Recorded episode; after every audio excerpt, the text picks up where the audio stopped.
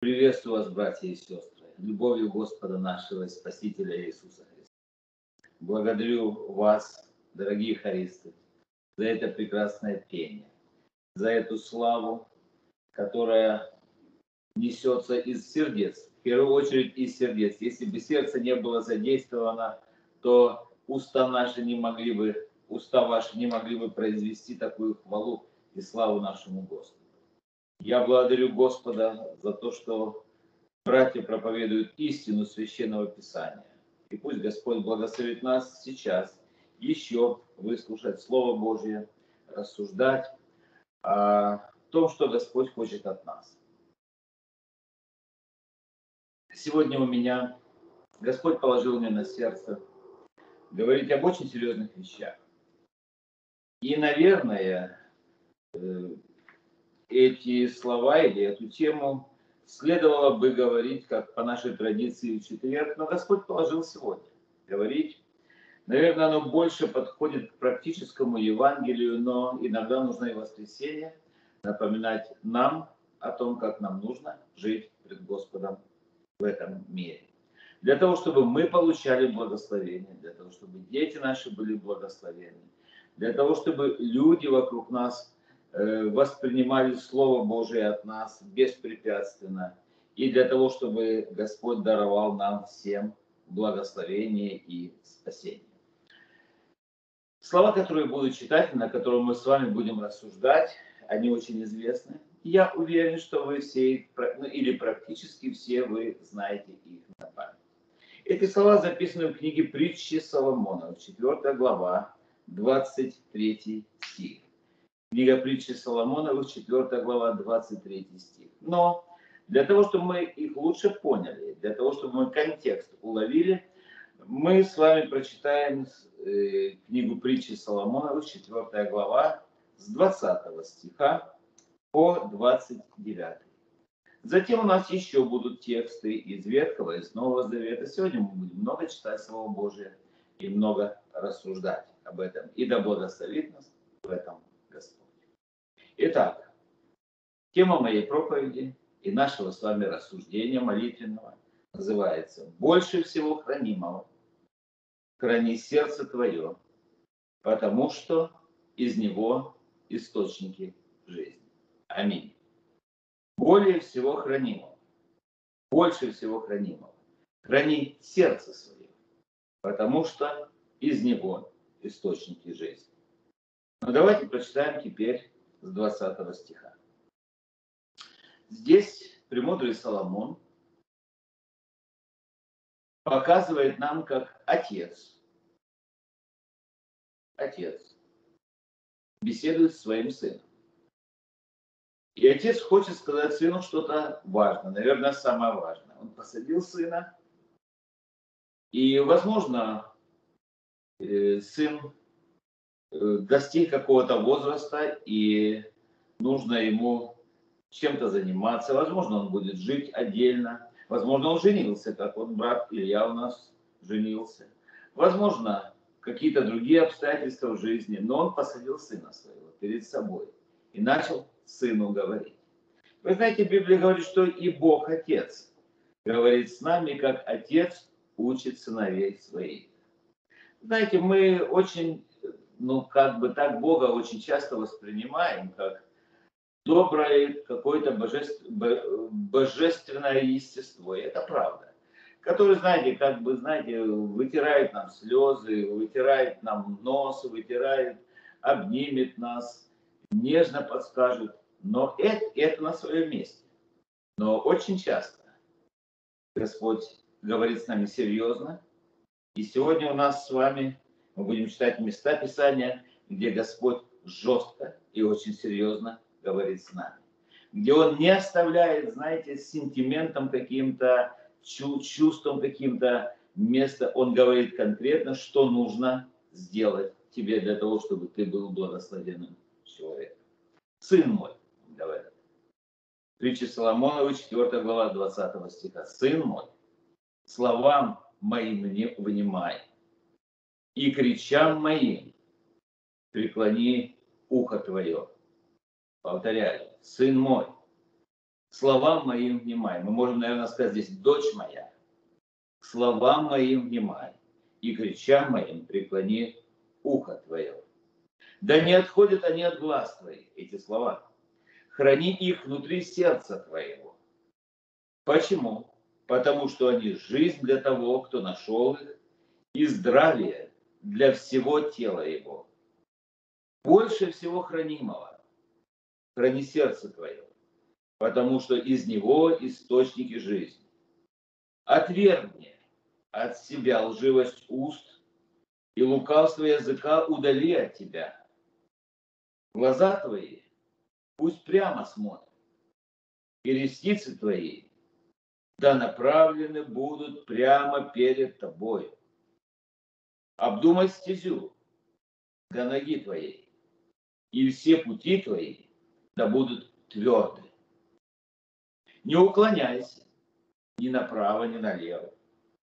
Удали ногу твою от зла, потому что пути правые наблюдает Господь, а левые испорчен. Он же прямыми сделает пути твои и шествия твои в мире устроит. Аминь. Да благословит нас Господь. Сегодня у нас будет как бы такая кардиологическая тема. Сегодня Господь хочет задать нам вопрос, какое состояние твоего сердца? Он мне, проповедующему, задает вопрос. Я сам себе задаю вопрос. Разум мой задает вопрос. Душа моя, сердце мое, Библия мне задает этот вопрос. А какое твое состояние сердца? Библия говорит, блаженны чистые сердца. Блаженны чистые сердца. Почему? Потому что они Бога увидят, они Бога узрят. Блаженны чистые сердцем, потому что их будет окружать реальность. Совсем другая реальность, чем людей, у которых нечистое сердце потому что они увидят, они будут иметь возможность, будут иметь способность, будут, иметь, будут иметь привилегию и радость видеть самого Бога.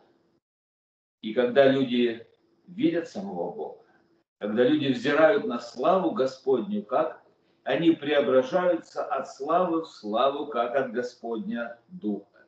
И человек такой возрастает, человек такой становится духовнее и, духовнее и ближе к Богу, если у него чистое сердце.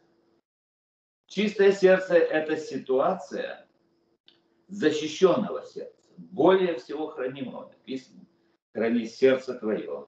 Почему? Потому что из него охраняемого, хранимого Богом, хранимого с тобою, это твоя ответственность. Храни сердце свое. Храни сердце твое, так написано. И когда ты хранишь сердце свое, и ты наблюдаешь за сердцем своим, вот оттуда идут источники жизни.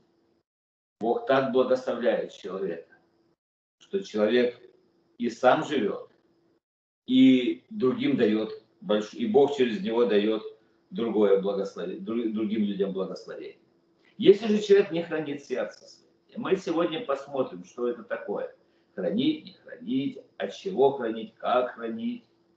Если не хранить человек сердце свое, сердце становится лукавым, сердце становится крайне испорченным, сердце становится грязным, сердце становится злым, сердце становится никуда не годным, крайне испорченным.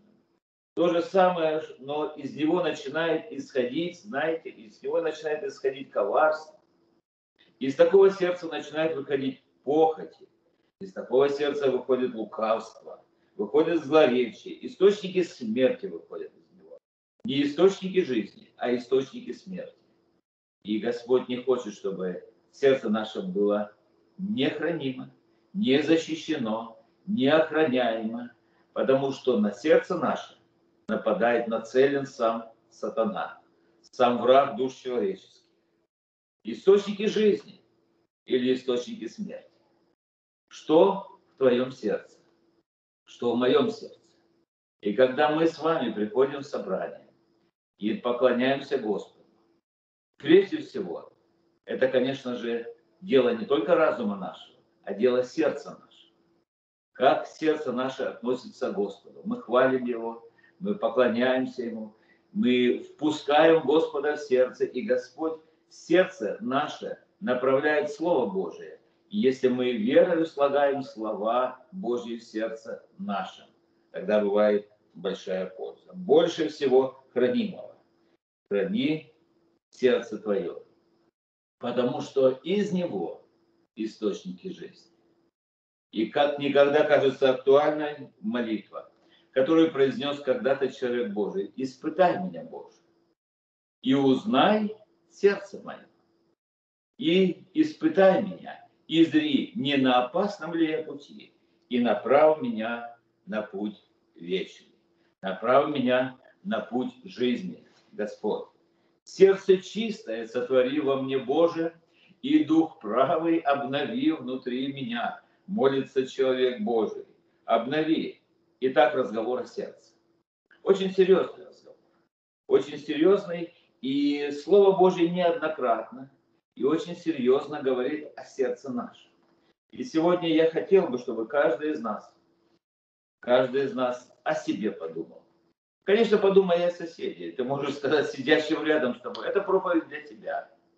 И для тебя, и для соседа, и для меня.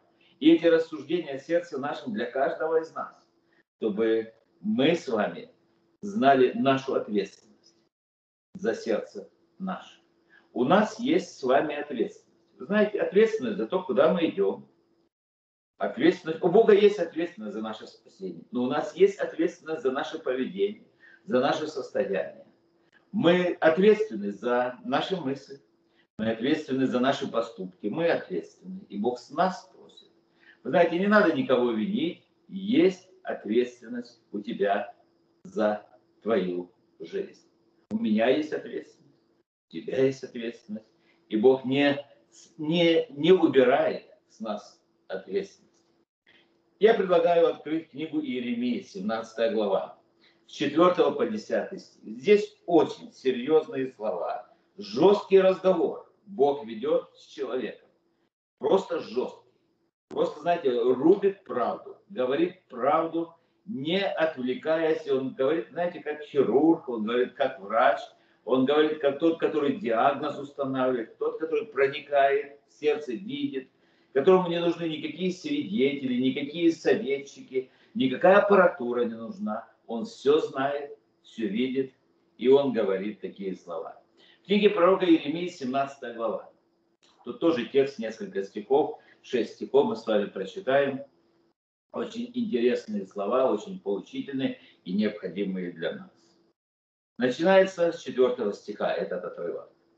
Он говорит, ты через себя, Бог говорит Израилю, ты через себя лишишься наследия твоего, которое я дал тебе. Ты через себя, говорит, через твое состояние. Не через кого-то, не нужно никого обвинять. Есть вещи, которые, которых есть стопроцентно наша ответственность. И когда мы что-то не то делаем перед Богом, не право сердца наше перед Богом, Бог говорит, это твоя ответственность. Ты через себя лишишься того или другого. Это взрослый разговор. Вы знаете, и я повторяю, что мы привыкли, что Бог, знаете, так нежно с нами говорит. Он, конечно же, любящий отец. Но и как отец, он сегодня посадил нас, как детей своих, и он говорит, ты через себя можешь лишиться того или другого. Ты через себя можешь лишиться благословения. Ты через свое поведение, свои мысли, свое отношение, ты через то, какое сердце у тебя можешь лишиться благословения. Так говорит Господь, пятый стих. Проклят человек, который надеется на человека, и плоть делает своей опорой, и которого сердце удаляется от Господа. Вот, если кто-то может сказать, знаете, сегодня много всяких специалистов, особенно религиозных, которые говорят о проклятии, там они говорят, кто-то проклял кого-то, кто-то там говорит о каком-то наследственном проклятии, во всем это много всяких разных специалистов, и в кавычках специалистов есть, но сегодня Господь вот здесь явно, явно пишет, что такое проклятие. Он говорит, проклят человек, который надеется на человека, и плоть делает своей опорою, и которого сердце удаляется от Господа. знаете, сколько этих проклятых людей, сколько этих людей под проклятием, живущих рядом с нами, живущих среди нас. Вы знаете, и Бог говорит, вот это проклятие, это когда человек не на Бога надеется, сердцем своим не прилепляется к Господу, а он надеется на человека, и, и плоть человеческую делает опорой своей. Мы с вами живем трудное время, мы с вами живем в трудном регионе, мы с вами служим в таком месте, где, знаете, кто меня не спрашивал, и когда я говорю, откуда я где церковь, знаете, люди просто замолкают. Люди замолкают и говорят, а как вы так? А как вы так можете? А как вы там выживаете? И я говорю, а мы надеемся на Господа. Мы на Бога надеемся. Потому что мы не на человеков надеемся. Мы, наша надежда на Господа, наше упование на Господа. Потому что мы надеемся, мы не можем в этих ситуациях, в которых мы оказались, у нас даже другого выхода нет, как только надеяться на Господа. На какого человека мы можем надеяться? Слушайте, вот сегодня смотришь, читаешь эти новости, читаешь эти... Кто-то надеется на Байдена, кто-то надеется на Путина, кто-то надеется на Меркель, кто-то надеется еще на кого-то. Слушайте, надеяться нужно на Бога. Хочешь благословения? Прилепи сердцем своим к Богу. Поверь Богу, что Он контролирует все.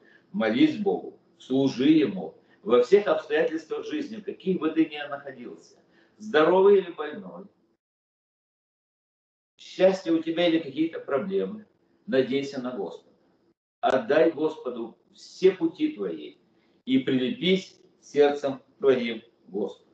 И он говорит, что те люди, которые плоть делают опорой своей, которые уповают на человека, а не на Господа, написано, он будет как вереск в пустыне и не увидит, и не увидит, когда придет доброе вот те люди, которые надеются на человека, которые не надеются на Бога, он как, как колючка в пустыне. И доброе придет, и он не увидит, когда будет доброе. И поселится в местах знойных степи, на земле бесплодной, на земле необитаемой. Ой, какая беда, вы знаете, какая беда, когда люди живут без Бога. Когда люди надеются, и верующие люди надеются на человека. Но слава Богу, что жизнь у нас не просто, знаете, однотонная. Не просто вот такая, какая, как, э, какую мы переживаем свою жизнь. Она и, мы видим, бывает и проклятие, и бывает и благословение. И бывает благословение. В седьмом стихе здесь говорится так. Благословен человек, который надеется на Господа и которого упование Господь. Вот правильное состояние сердца нашего. Благословенный человек, который надеется на Господа. Проклятие следует за человеком, который надеется на человека, и плоть человеческую делает опорой своей. И думает, это придет тот или тот, он решит те или другие вопросы. Это все проклятие. Надейся на Господа. И будешь благословенным человеком. И уповай на Господа. Во всех путях твоих познавай Его. А Он направит стези сердце твое. Какой же благословенный человек? Восьмой стих написано. И будет он как дерево, этот благословенный человек. Будет он как дерево, посаженное при водах и пускающее корни свои у потока. Это дерево живет у потока. Это дерево, посаженное там, где есть вода, где есть живительная влага. И не знает оно. Проклятый человек не знает, когда добро придет. А благословенный человек, написано, не знает оно, когда приходит зной. У, во всех засух, везде проблемы, везде стоны. А благословенный человек посреди всего этого, надеющийся на Господа человек, сердце которого прилеплено к Богу, сердце которое чистое, сердце, в котором живет Иисус Христос.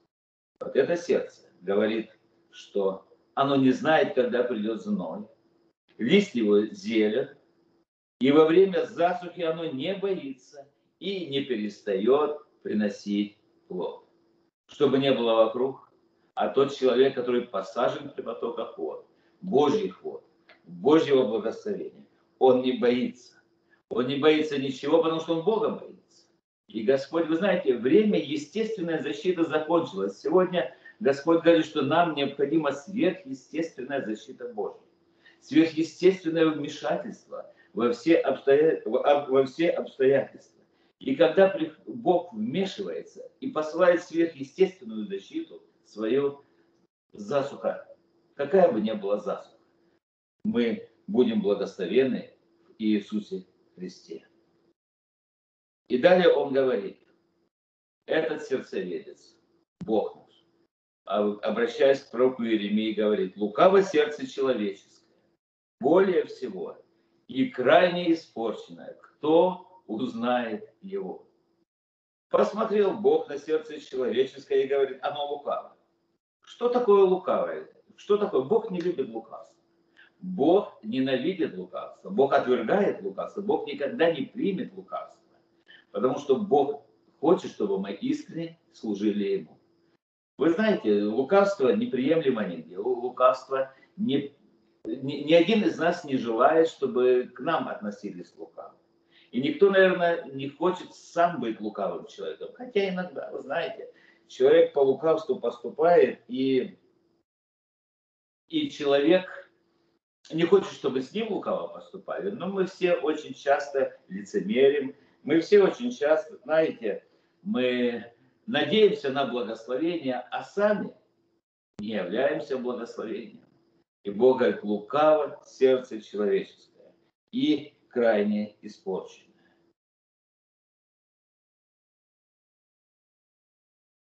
Как Бог хочет освободить нас от лукавства? Знаете, я услышал у одного человека, у пастора, одного историю, это реальная история, как история про одного прораба.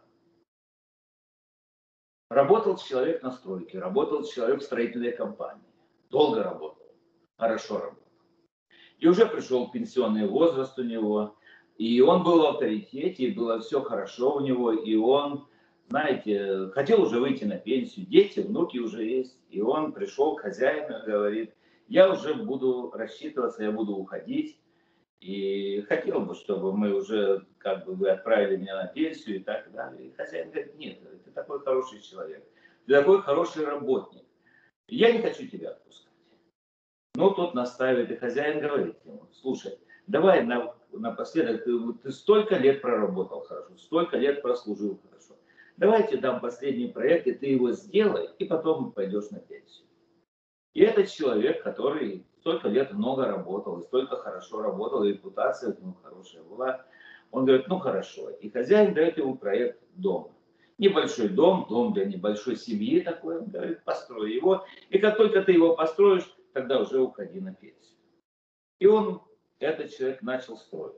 И он начал строить, и он хотел побыстрее закончить. И он хотел уже все это и он, и он думает, ну, мне уже здесь не работать. Знаете, вместо фундамента, вместо хорошего, правильного, твердого фундамента, он как-нибудь другими материалами, не такими хорошими, не такими, как всегда, и стены, и другое, и пятое, и десятое, и там сократил, и там сократил. Ему так хотелось быстренько все достроить, и он как-нибудь, как мы говорим, тяп-ляп его достраивает, этот дом, и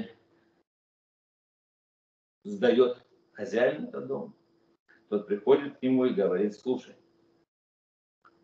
дело в том, что ты такой хороший человек, ты так много для нас работал, ты так много хорошего сделал. И вот мы решили, что это последний дом, который ты построил, это вот будет тебе. Это наша благодарность тебе. Это подарок тебе от нашей компании, от нашей фирмы. И мы уже документы оформили, и вручаем. Собрал всех сотрудников. Вы знаете, все аплодируют, все поздравляют. А он стоит красный стоит, и, ну, знаете, и все думают, он покраснел от того, что ему приятно, от того, что все аплодируют, а он покраснел от того, что он понимает, как он лукаво поступил. От того, что он хитро поступил, он обманул хозяина. И это лукавство в конце-то концов нашло его. Оно нашло его, этого человека, и, знаете, Господь говорит, что лукавый человек, лукавое сердце, оно крайне испорчено. И только Бог говорит, я узнаю его. Я могу проникать в сердце. И проникает Господь через Слово Божье. Оно проникает до разделения души и духа, составов и мозгов, и судит намерения и помышления сердечные. Десятый стих здесь так и написано. Я Господь, я проникаю в сердце, я испытываю внутренности, чтобы воздать каждому по делам, чтобы каждому по пути его и по плодам его. Я Господь. Вот этот небесный кардиолог, небесный врач, небесный, небесный определитель нашего диагноза. Он тот, который безошибочно, он говорит, я проникаю, я испытываю внутренности ваши. Я, что такое испытать внутренности наши? Слушайте, во всем есть... Мы когда смотрим на человека, мы когда смотрим на человека, мы скорее видим вершину айсберга жизни человека. Мы видим вершину того, что происходит в жизни. Мы видим следствие чего-то. Мы видим или проклятие, мы видим или благословение. Мы видим, но мы не видим причину очень часто. Господь видит причину. Мы легко судим. Вы знаете, Бог запрещает нам судить людей. И не судите, да не судимы будете. Мы легко осуждаем людей, потому что, ну, знаете, часто сами бываем лукав, лукавым сердцем и подозреваем, что и другие люди лукавят очень сильно. Знаете, мы поспешно можем выносить суждение, Бог говорит, не судите. Не судите и не судите. Каким судом судить, таких и вас будут судить. Но Бог исследует внутренности сердца нашего. И Бог смотрит не только на видимую часть, Бог смотрит на невидимую часть. Бог смотрит на причины. Вот есть область причин. Почему человек так поступил или так поступил? Вы знаете, Бог не терпит лукавства. Он говорит, да будет у вас, да, да, нет, нет, а что сверх того, то от лукавого. Бог хочет, чтобы каждый из нас был таким человеком, который поступает по правде Божьей. Чтобы церковь наша была такой церковью, которая поступает по правде Божьей. Чтобы всякий человек, который приходит к нам, он знал, что это дом молитвы, стол и утверждение истины. Это церковь Бога живого. Вы знаете, и у Бога, конечно же, нет места лукавства, но одно и то же дело, один и тот же поступок по-человечески может быть правильным, а может быть и неправильным. Люди по-разному могут относиться. Я хочу привести пару примеров из Слова Божьего. Когда-то народ израильский. Это о том, как Бог смотрит на сердце человека. Когда-то народ израильский. Он подошел городу Иерихону. Мы знаем всю эту историю о том, когда они семь раз обошли, и стены его обрушились без всякого оружия. И они подошли, и вождь народа израильского посылает соглядата, согляда, соглядатаев в город Иерихон. И эти люди пришли, и когда они пришли в город Иерихон, и здесь мы видим, эта история с городом Мерихоном и, и с соглядатаями, Библия нам рассказывает об одной удивительной женщине. И Библия говорит, как ее звали, как ее зовут. И Библия говорит, что она человек веры. И Библия говорит о ее профессии, которая у нее. Так она называется, Рау, блудница. Вы знаете, вот там был в этом, в стене Ерехонской, в этом Ерехоне, она вот эта женщина, вы знаете, даже неприлично говорить эти вещи в собрании святых людей, но она занималась тем, чем она занималась. Я ни в коей мере сегодня не хочу, знаете, никак защищать грех, но эта женщина, вот эта женщина, она вошла в список святых героев века. Почему? Вот тут можно много вопросов задавать. И почему эти соглядатые пришли к ней? Что вам там делать? было святым людям, посланникам Божьим. И вот а когда, она пришла, когда они пришли туда, первое, что она задает, задает им вопрос. Она, она говорит, я знаю, никто не знает. Вот здесь вокруг люди, они так не думают. А я знаю. Я знаю, что Бог отдает эту землю и этот город вам, евреям, во владение. Еврейскому народу. Народу израильскому. Бог отдает это эту землю. и этот город. Он отдал. И когда вы придете сюда, я, у меня одна только просьба. Вы можете пощадить, вы можете спасти мою семью, моих близких, моих родственников. Они пообещали, конечно же, и тут э, приходят, и она их укрывает, и кто-то кто доложил начальство, кто-то доложил этим пограничникам или спецслужбой, или что там у них было в этом Ерехоне. И когда они приходят и спрашивают у нее, а где они? Они были у тебя? Знаете, она говорит, были. А где они делись? Они так куда-то пошли. Слушай, она обманывает. Она говорит неправду. Она говорит, и, а Слово Божие запрещает же брать нам, да? Слово Божие запрещает нам говорить неправду. И вот здесь мы, Слово Божье предлагает нам посмотреть на сердце этой женщины. Что она хотела? Она хотела спасти этих людей. Сегодня, когда мы, вы можете приехать в Иерусалим, вы можете, и вы попадете обязательно э, в музей праведников мира. Это музей тех людей, которые спасали от смерти евреев. И эта женщина, которая спасла этих соглядатаев, она спасла душу свою, она спасла семью свою. У нее была эта вера. И Бог смотрит на сердце этой женщины. И Он назвал ее праведной. Он назвал ее благочестивой. Он назвал ее героем веры. Он ввел ее в пантеон героя веры. Только потому. Я не хочу защищать обман. Я не хочу защищать никакой грех. Я сегодня хочу сказать, что Бог смотрит на сердце человека. И он определяет причинно-следственную связь всех поступков человека. Направлены ли эти поступки на славу Божью? Направлены эти поступки для того, чтобы церковь сохранилась? Направлены ли, направлены ли эти поступки для того, чтобы люди спасались? Или, может быть, человек какими-то другими, какими-то другими идеями, эмоциями или побуждениями руководствуется? Другой пример. Прошел поток, и люди были спасены в лице, в лице восьми человек.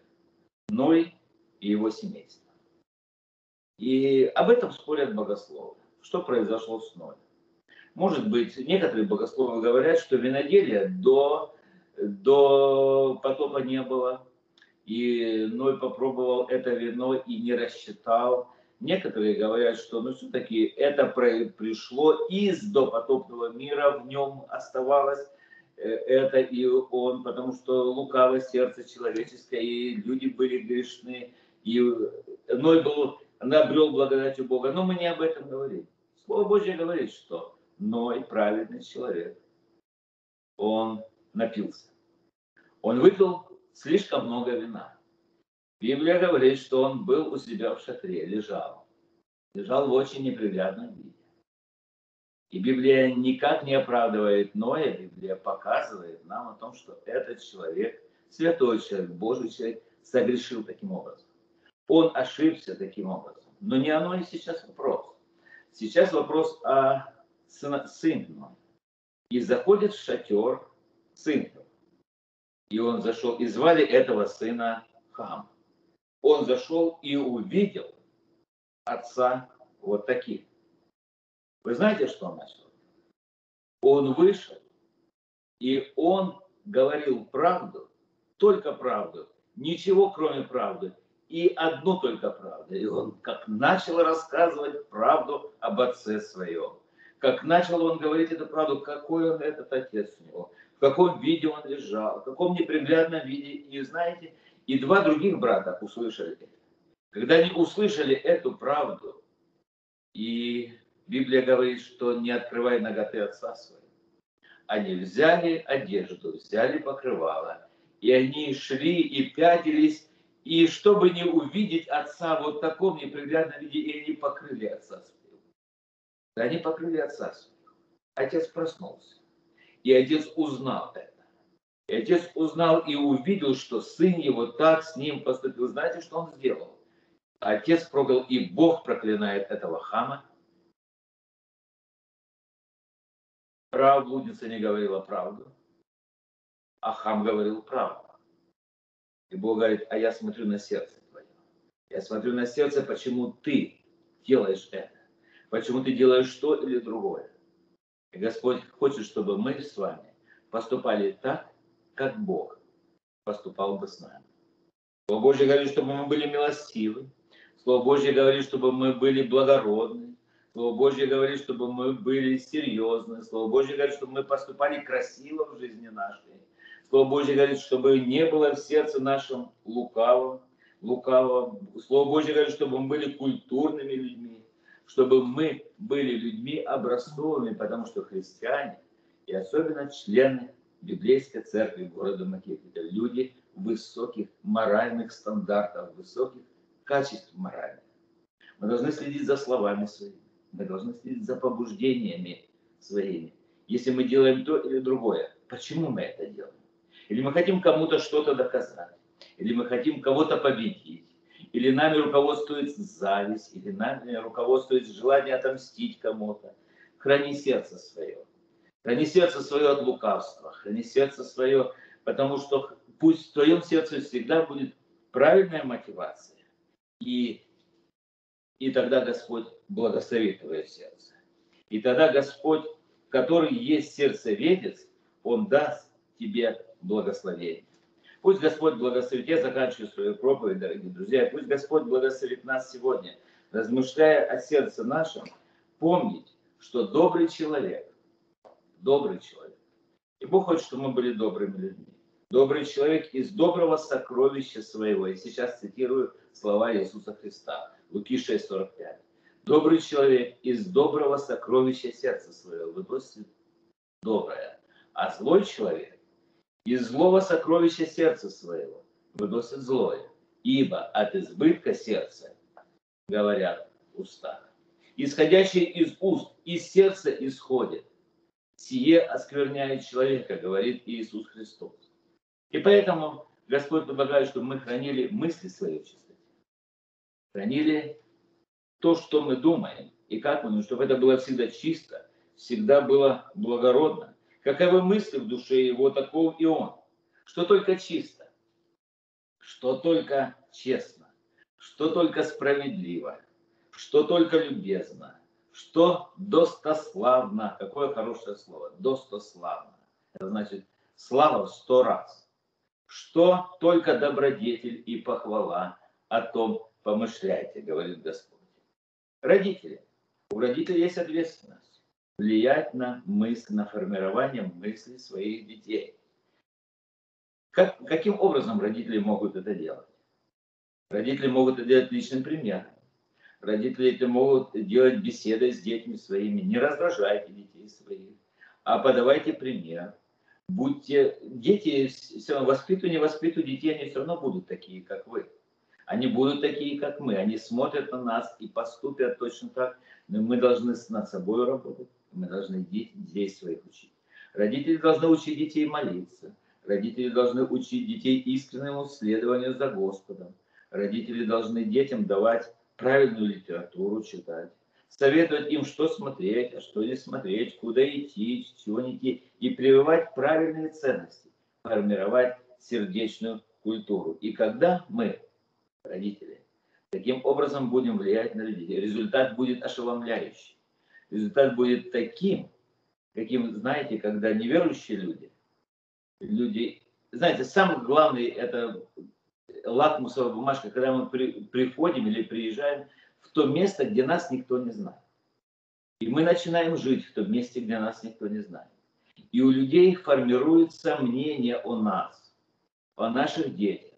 И вот когда хвалят наших детей, и когда приходят к нам и говорят спасибо за вашего ребенка, это большое благословение, потому что добрые мысли, добрые слова, они исходят из сердца человека. Да благословит нас Господь, дорогие друзья, думать о благословении, думать о том, чтобы Бог благословил каждого из нас. Книга Второзакония, на этом мы заканчиваем. Книга Второзакония говорит нам удивительные слова. Удивительные слова. 30 глава, 19-20 стихи. Бог говорит, вас свидетели, пред вами сегодня призываю небо и землю.